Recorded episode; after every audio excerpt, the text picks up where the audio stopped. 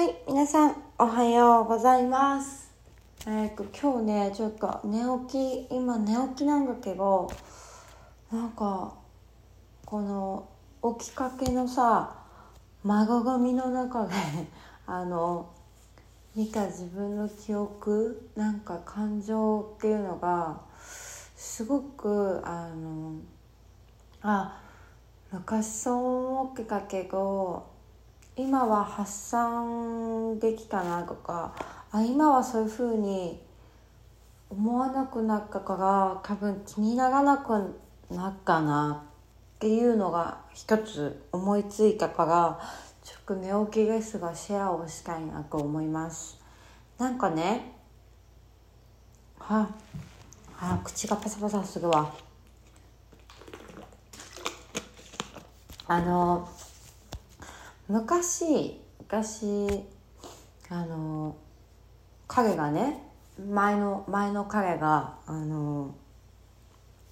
YouTube 撮ったりとかうーんなんだろう活動してたのね。YouTube もやってたしまあいろいろやってたしでそのやっぱ彼ってやっぱいろんな人とのつながりがあってまあいろんな友人も多くてで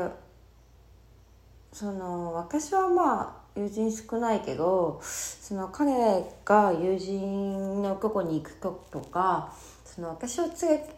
連れてってくれたりもするんだけどくれない時とか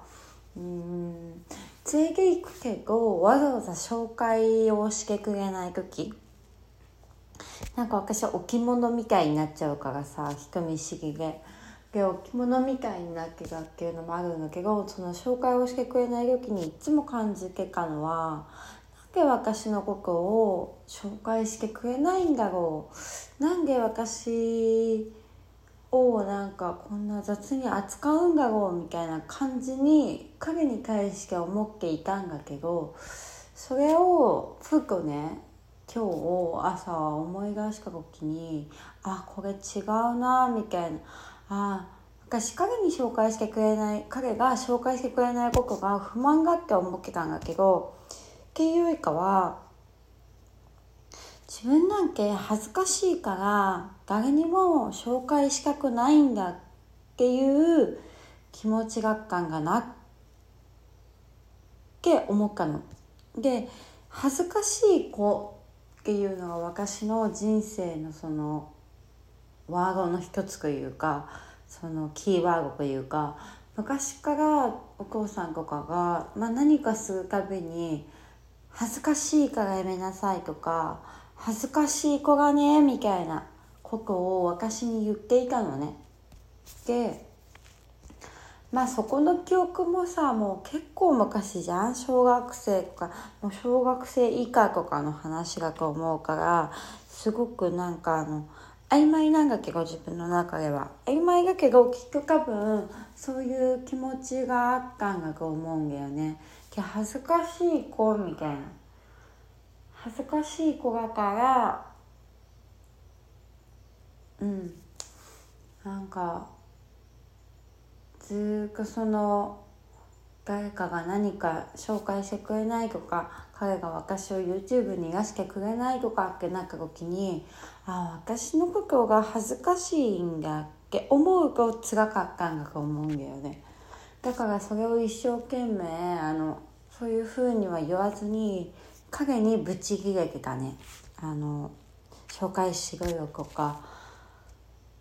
なんでしてくれないの？みたいな感じで言っていたなって今それを思った時にはそれは彼がしかこに私をぶち切れたっていうよりかは自分のこと恥ずかしいって思われてるんだっ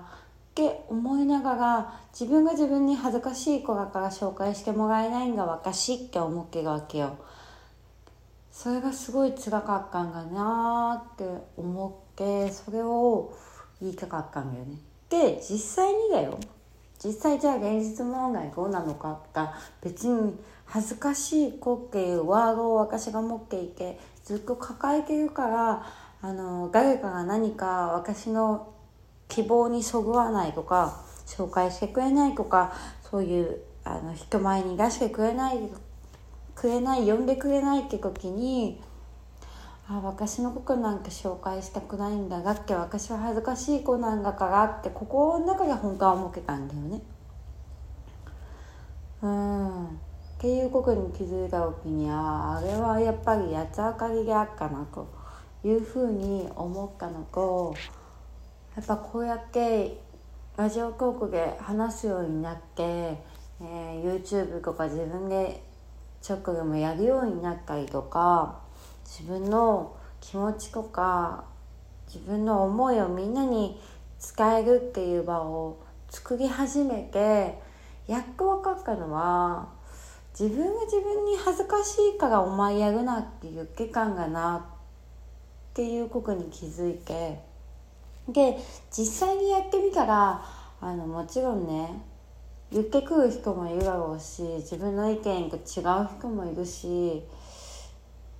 その度に嫌な気持ちになったりとかする時もあるけどただ前みたいに自分のことを恥ずかしい子がなとか思わなくはなった。うん。